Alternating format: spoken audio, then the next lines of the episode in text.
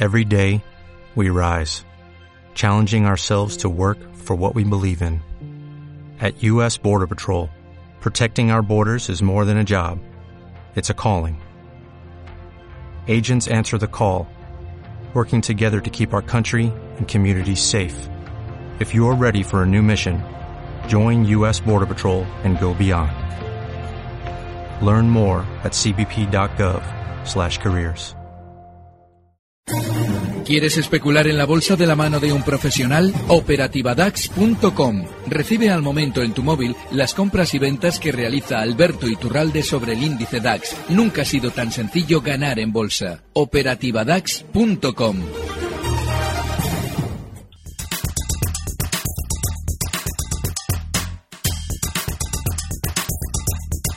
Rocío Arbiza, que va a estar con nosotros ya la semana que viene aquí en tiempo real en Gestión a Radio. Nosotros vamos ya con nuestro consultorio de bolsa con Alberto Iturralde. Don Alberto, ¿cómo está? Muy buenas tardes. Muy buenas tardes, fenomenal. No podemos quejarnos hoy. Qué gusto da ver el mercado cuando está en positivo. Sí, cuando está rebotando eh, nos genera una sensación así, positiva. El problema está en, de alguna forma, ignorar qué es lo que ha sucedido días atrás cuando yo lo he repetido, justo cuando terminaba el mes de julio, se dan unos resultados en tono muy positivo. Y eso en general, cuando todos se cogen de la mano para hablarnos bien de sí mismos, es una noticia en realidad negativa, porque eso se hace precisamente para conseguir que los pequeños compren aquello que quieren vender, los núcleos duros de las empresas. De manera que el cierre de hoy no es más que parte de la volatilidad que hemos tenido durante estas sesiones, es decir, ese nerviosismo que se produce cuando las tendencias son bajistas, que suelen tener rebotes más rápidos que en las tendencias alcistas. Es decir, paradójicamente, los movimientos alcistas dentro de un movimiento global bajista, es decir, una tendencia bajista, esos rebotes, esos movimientos alcistas son más rápidos de lo que nos encontramos cuando la tendencia de fondo es alcista, porque la tendencia alcista tiene sobre todo que ser más lenta para que nosotros no nos incorporemos, con lo cual ojo con rebotes como el de hoy, porque seguramente tenderán ya a finalizar mañana y seguramente ver más caídas. Habrá más caídas. Bueno, pues si le parece, don Alberto, vamos a repasar eh, los cierres con Dani Hernández y vamos ya con las primeras preguntas. A ver, Dani, cuéntame, ¿cómo ha quedado al final el mercado hasta ahora? Pues lo que vemos es que el IBEX 35 ha cerrado con una subida del 1,30%, los 8.578 puntos. El CAC parisino arriba un 0,72% de los 4.421 puntos. Nos fijamos también en el FTSE 100 de Londres, 0,59 arriba de los 6.868 enteros. El FTSE MIP de Milán en 2,5% eh, de subida, en los 16.778 puntos la media europea. El Eurostox 50 un 1,13 arriba en los 2.993 puntos. Así están las cosas, todavía nos quedan algunos ajustes, pero vamos, la variación va a ser muy poquita, así que don Alberto, si le parece, vamos ya con las primeras consultas que tenemos para usted.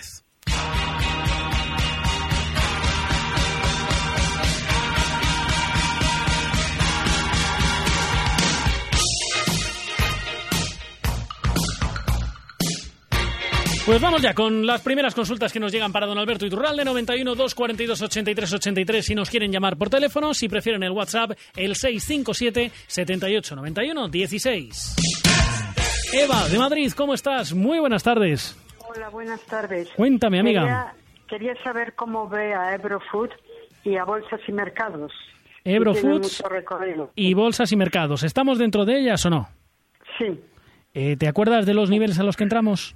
No, pero en Ebro sí voy ganando, en Ebrofood no. En, en Ebrofood voy ganando y, en, bolsas y mercados no. No ganamos, vamos perdiendo. Venga, estupendo. Pues vamos a ver lo que nos dice don Alberto, ¿de acuerdo? Vale, gracias. Gracias, Eva. Hasta luego. A ver, ¿qué le decimos? ¿Iturralde? Los dos bien, pero bolsas y mercados a muy corto plazo. Seguramente durante estos días ya vaya finalizando el movimiento alcista muy pronunciado que ha realizado durante estas semanas desde el Brexit, ha subido desde 20,80 hasta 28,60, sin apenas descansos. Bolsas y mercados es, pues, de los dos, quizás en el corto plazo, el mejor. El problema que tiene es que está alcanzando ya en su rebote una zona clave. La zona clave son los 29,40. Hoy, bueno, ayer casi lo rozaba, y esa ya es zona peligrosísima, tocaba 29,23, de manera que si durante estos días ya está un poquito más lateral, yo me plantearía una salida. Sin embargo, Ebro está muy bien a largo plazo. Eh, yo he venido comentando durante meses que era un valor que volvía de nuevo a marcar nuevos históricos y que había nuevos máximos históricos y que había que aprovecharlo en, la, en, en el precio. Entonces, Yo lo que creo es que la parada que ha tenido mucho mayor que el resto de valores durante estos días, es decir, ha estado más bajista, más tranquilo, mientras otros levantaban la cabeza, es normal dentro de esa tendencia alcista.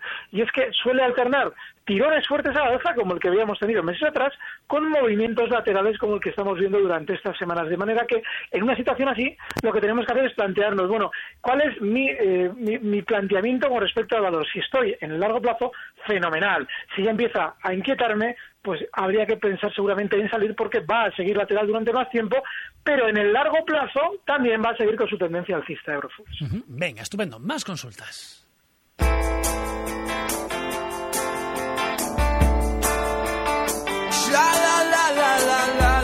Consultas que nos llegan hasta el 91 242 83 83 y también al 657 78 91 16.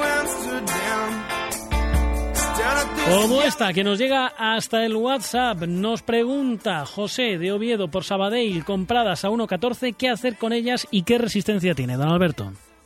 Bueno, Sabadell es de los bancos de los flojitos flojitos porque durante estos días ha tenido un rebote muy, muy discreto, cuando quizás, bueno, valores como incluso el Santander había tenido algo más de subida, este no lo ha hecho. Bueno, él la tiene muy bien comprada. Seguramente el Banco Sabadell durante estas dos próximas sesiones tiende a rebotar otro poquito más desde el 1.20 donde cierra hoy esa zona de 1.22. En esa zona 1.22 lo normal es que tienda a frenar las subidas y yo desde luego ahí me plantearía una salida. Son, los bancos están fatal.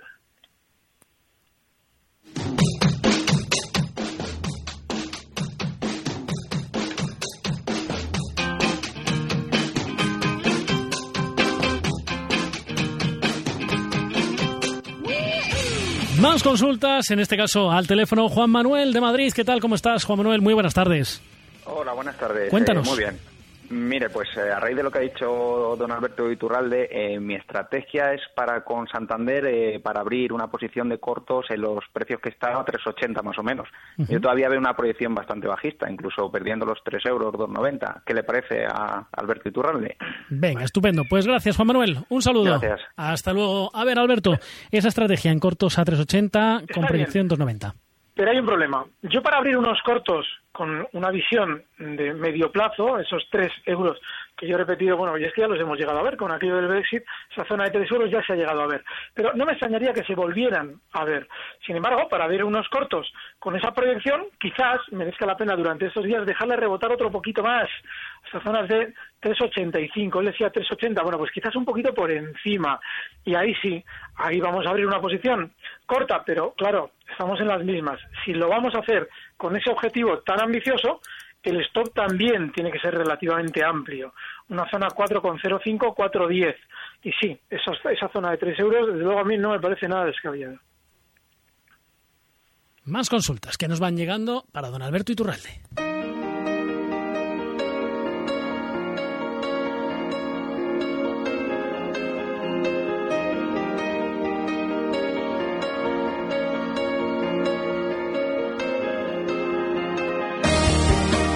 91 242 83 83, WhatsApp en el 657 78 91 16. Ahí nos escribe Julio de Alicante, nos pregunta por el futuro del DAX, ¿superará los 10.630 con objetivo 10.789, don Alberto? No lo sé, yo creo que no. Yo creo que no. Hay un problema con el futuro del DAX. Y es que eh, durante, estos, durante la sesión de ayer, eh, hacía una trampa tremendamente característica en un índice que quiere recortar, que quiere caer, y es abrir con mucha velocidad. Eh, fíjate, habría en zonas de 10.530. Bueno, pues en unos pocos minutos superaba una zona 10.630 que, sobre todo, lo que generó fue posiciones largas. Yo fíjate que en la operativa DAX lo intenté pillar en la, en la caída más que en la subida y bueno, pues nos robó unos puntos, pero más le robó a quien técnicamente y bien hecho entraba largo, justo en la zona 10.630.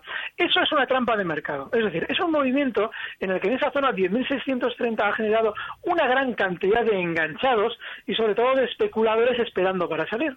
Con lo cual yo no veo muy probable esa superación de los 10.630 para llegar, bueno, pues a los máximos que marcaba días atrás, esa zona 10.780. Y es que En principio, más bien, si lo hubiéramos rebotar hasta ahí de nuevo, porque hoy ha rozado el futuro de esa zona, ha llegado hasta la zona 10.625, si volviera a la zona 10.630, yo creo que es más bien sería para abrir cortos. Venga.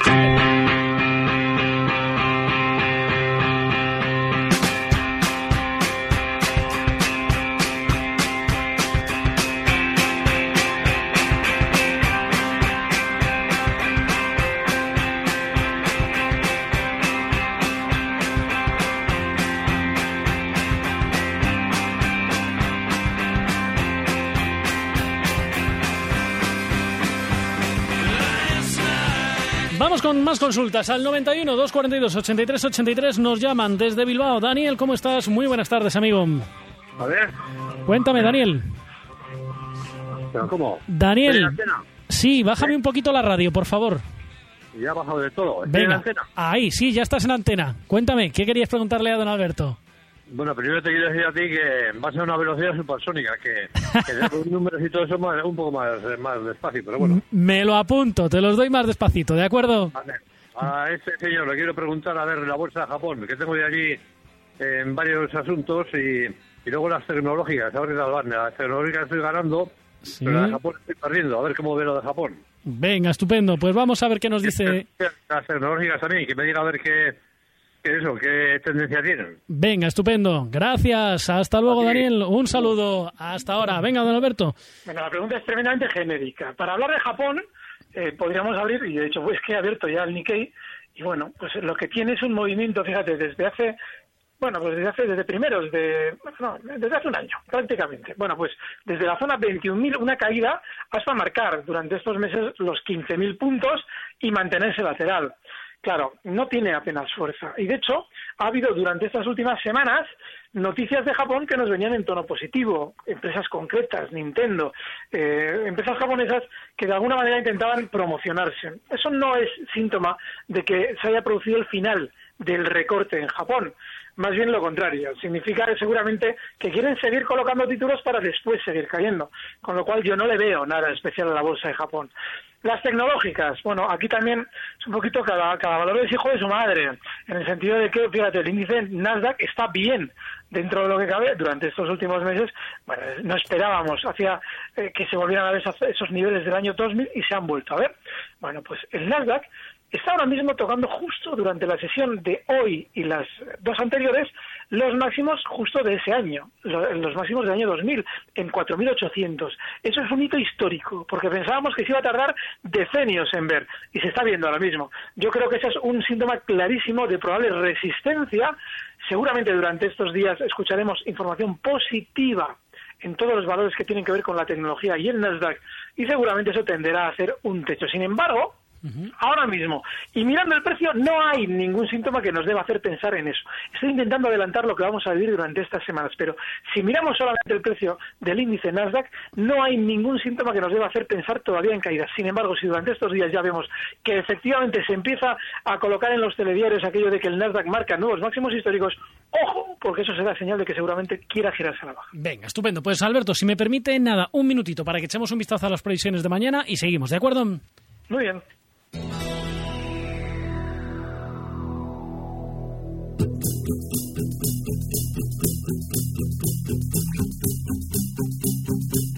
Previsiones para mañana, miércoles 24 de agosto. Daniel Hernández, ¿qué va a mover el mercado? Pues mañana miércoles será día de PMI. Conoceremos el de servicios del compuesto en la eurozona y en países como Francia y Alemania. De fuera del continente estaremos pendientes de los de Japón. En Estados Unidos se publicará el PMI manufacturero de agosto, pero también saldrán a la luz los precios de vivienda de junio y las ventas inmobiliarias de segunda mano del mismo mes. Además, el Tesoro del país norteamericano subasta bonos a cinco años. En cuanto a empresas, veremos resultados de Aluminia, Antrim Energy, Carillion, eh, Glencore, Guess, HP, Eiko, Paddy Power, Polymetal y mm, eh, Royal Bank of, eh, Canada. pero aquí el foco estará puesto en el PIB de Alemania. Mañana se publicarán los datos del segundo trimestre de 2016. Previsiones de mercado para mañana martes 24 de agosto se lo contaremos como siempre aquí en tiempo real. Hoy de momento seguimos en nuestro consultorio de bolsa con Alberto Iturralde. Les recuerdo, despacito, los teléfonos. El 91 242 83 83 91 242 83 83 y en el WhatsApp el 657 78 91 16 657 78 91 16.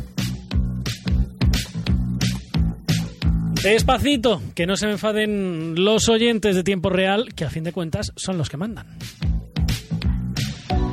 Alberto, más consultas que nos llegan hasta el WhatsApp. Luis quiere preguntarle por el escenario del petróleo. Bueno, el petróleo, hay que, cuando vamos a analizar, viene muy bien, aparte de saber echar líneas, resistencias y soportes, echar un vistazo a cuál ha sido el sentimiento que ese activo, en este caso el petróleo, ha generado durante los últimos meses. Y es que el petróleo venía cayendo desde zonas de 105, en muy pocos meses llegó a marcar niveles de 27, 28 dólares. Es decir, una caída brutal para una economía mundial que se basa justo en esa materia prima. Eso generó una, un aluvión de información bajista, es decir, una aluvión de, noticias que hacían pensar que el petróleo iba a llegar a los suelos, que nos lo iban a regalar. Y vamos a ver, prácticamente íbamos a ir la gasolina y nos lo regalaban, ¿no? Bueno, pues eso sobre todo lo que genera es que a nivel mundial se han abierto seguramente posiciones bajistas, no porque se abran cortos en el mercado de futuros, que eso también, sino porque en un momento determinado se malvenden barriles de petróleo eh, eh, al contado y eso, lógicamente, quien lo compra probablemente no esté muy lejos de quien también ha generado esas perspectivas negativas. Con lo cual, si hacemos esa visión global del sentimiento que ha generado la caída del petróleo, lo normal es que ahora, por esa teoría del sentimiento contrario, que es infalible ¿eh? normalmente, digo, digo normalmente porque eh, a veces es muy difícil saber cuál es el sentimiento. Sin embargo, en el caso del petróleo es clarísimo. Es un sentimiento tremendamente negativo. Pues lo normal es que el petróleo tienda a rebotar, pero lo haga con discreción. Es decir, eh, hace unos días, cuando volvía a caer desde 50 hasta 40, volvíamos de nuevo a ser súper negativos con el petróleo. Bueno, pues nada, en sesiones 48 dólares de nuevo. Bueno, pues lo normal es que durante estos meses siga rebotando así a la chita callando y a mí no me extrañaría ver niveles de 60 y desde luego que si alguien va a abrir una posición alcista puede colocar un claro stop en los 42 dólares. 5.51, 4.51 en Canarias, más consultas para Alberto Iturralde.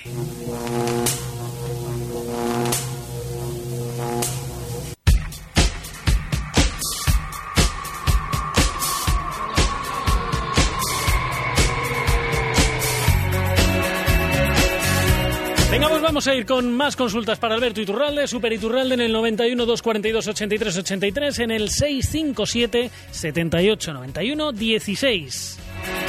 Roberto de Huelva nos pide una estrategia a largo plazo y por Eurofoods. ¿Qué le decimos, Alberto? Vale, eh, a largo plazo yo creo que eh, tenemos que dejar que se produzca un gran sentimiento negativo.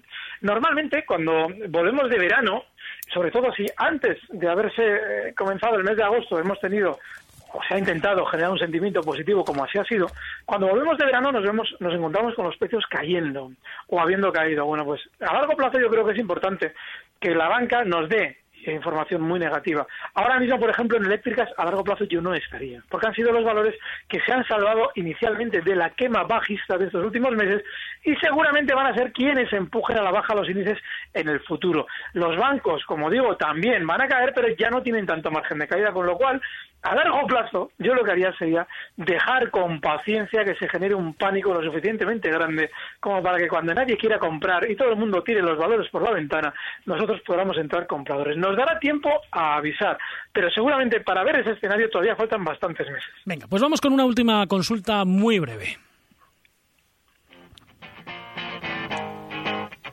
Y nos llega, en este caso, preguntando por Logista. Nos dice, sigue pensando bien de la compañía, tenga en cuenta que en unos días reparte dividendo, no sé si influye. Gracias. ¿Qué le podemos decir?